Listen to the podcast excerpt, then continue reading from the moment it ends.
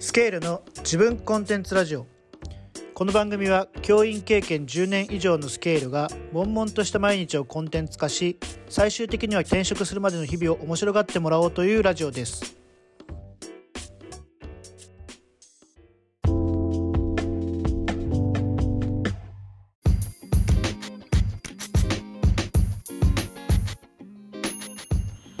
はい皆さんこんにちは。スケールです。え昨日の放送で、え生徒たちにプログラミング教育をしたいという話をしたと思います。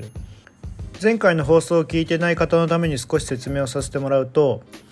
え僕は私学の中高の教員をしていて、え生徒たちにプログラミング教育をさせたいなというふうに思っていました。でその時に僕の友達が、えーエンジニアから転職というか起業しまして、えー自分の会社でいろいろプロジェクトを立ち上げて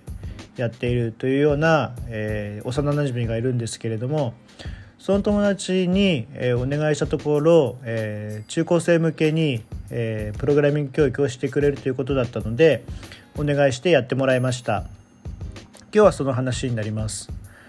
でちなみに正確に言うとプログラミングって言ってますけれども、えープログラミングを、えー言語を使ってやるようなものではなく、まあ、最近流行りのノーコードっていうのについて結構よくやっている会社だったので、えーノーコードの、え授業をしてもらいました。えバブルという、えソフトを使って、えサイトを作ったりっていうところの、え講義を簡単にしてもらって、え次回から実際に手を動かしてやってみようという話で今日は導入部分をやったんですけれどもやっぱ最近の子どもたちって僕が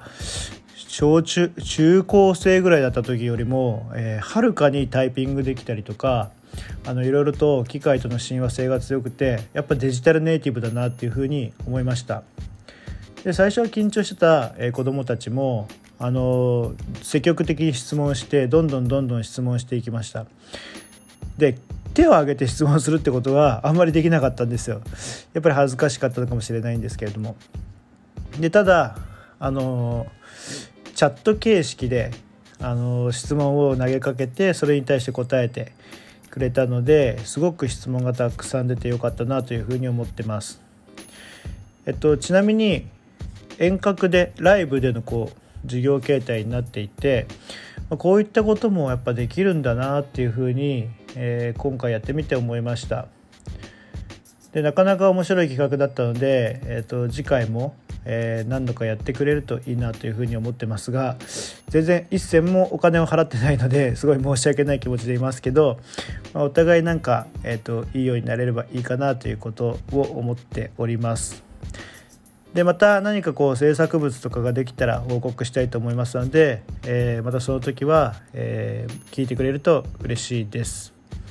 でまあそんな感じで昨日の今日だったので、えー早いうちに、え近況報告をしようかなと思って、え撮らせてもらいました簡単ですけど、えこれで終わりにしたいと思います